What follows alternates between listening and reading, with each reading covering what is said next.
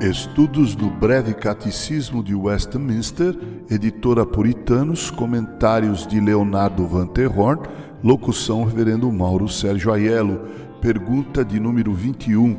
Quem é o redentor dos escolhidos de Deus? Resposta: O único redentor dos escolhidos de Deus é o Senhor Jesus Cristo que, sendo eterno Filho de Deus, se fez homem e assim foi e continua a ser Deus e homem em duas naturezas distintas, uma só pessoa, para sempre.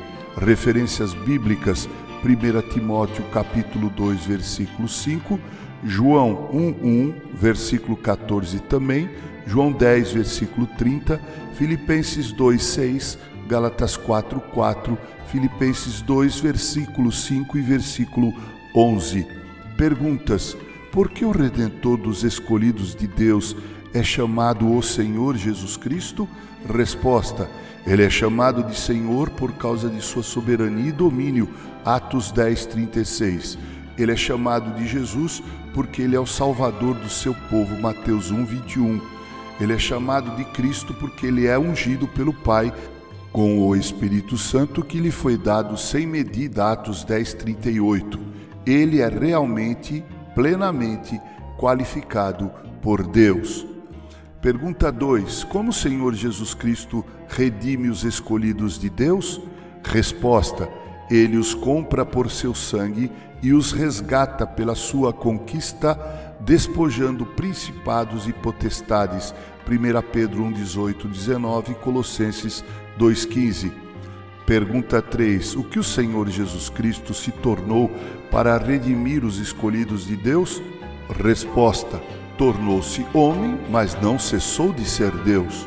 Tornou-se Emanuel, isto é, Deus conosco. Pergunta 4: Por que foi necessário que se fizesse homem?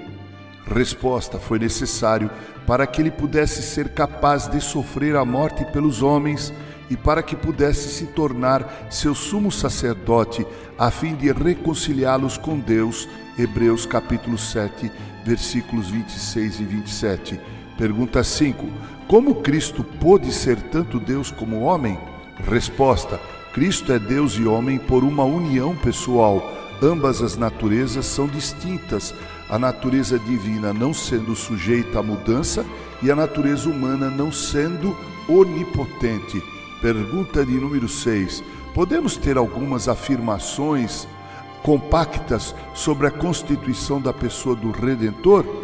J.B. Green foi provavelmente quem colocou isso da maneira mais concisa.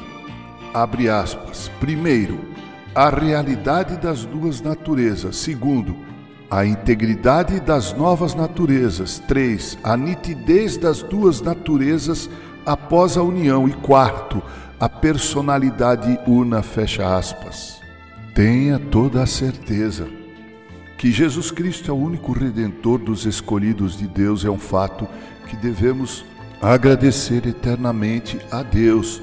Embora seja difícil compreendermos as complexidades de como ele pôde ser tanto Deus como homem, de como as duas naturezas são distintas e contudo ele ser um só, certamente podemos agradecer e louvar a Deus por ele ter nos comprado com seu próprio sangue e assim ter se tornado o redentor único dos eleitos de Deus.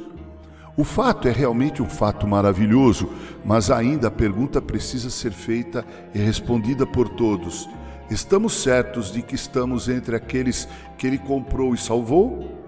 O escritor do hino colocou isso bem ao dizer: abre aspas, esteja certo, sim, bem certo, que sua âncora está na rocha firme. Essa rocha é Jesus? Sim, é Ele. Essa rocha é Jesus.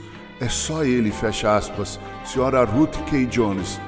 Pois como o título do hino também diz, abre aspas, em tempos como estes, fecha aspas, precisamos de um Salvador. Poder discutir e ter um bom entendimento da teologia é uma coisa boa e saudável. A igreja precisa desta disciplina, precisa de um entendimento melhor daquilo que os padrões ensinam é pena que muitos presbiterianos nem saibam dizer em que consistem os padrões. Repetimos, é bom ter conhecimento teológico, mas ao nos aproximarmos dessa pergunta do catecismo com outro fato teológico, o do redentor dos escolhidos de Deus, é mais importante ainda ter um conhecimento pessoal do próprio redentor, Jesus Cristo. Enquanto você ouve este áudio, duas perguntas são pertinentes. Primeiro, você conhece Cristo como seu Salvador e Senhor? Aline coloca isso claramente ao dizer, abre aspas, embora por si só vocês nada possam fazer, tudo podem fazer pela habitação do Espírito dele, e ele lhes oferece essa ajuda. Deus manda que vocês se levantem e fiquem limpos. Deus os convida a serem limpos por ele e roga que se entreguem a ele aceitem o que ele oferece e deixem que faça por vocês e em vocês o que vocês não podem fazer para si. Fecha aspas, Provérbios 24, conjugado com Apocalipse 3:20.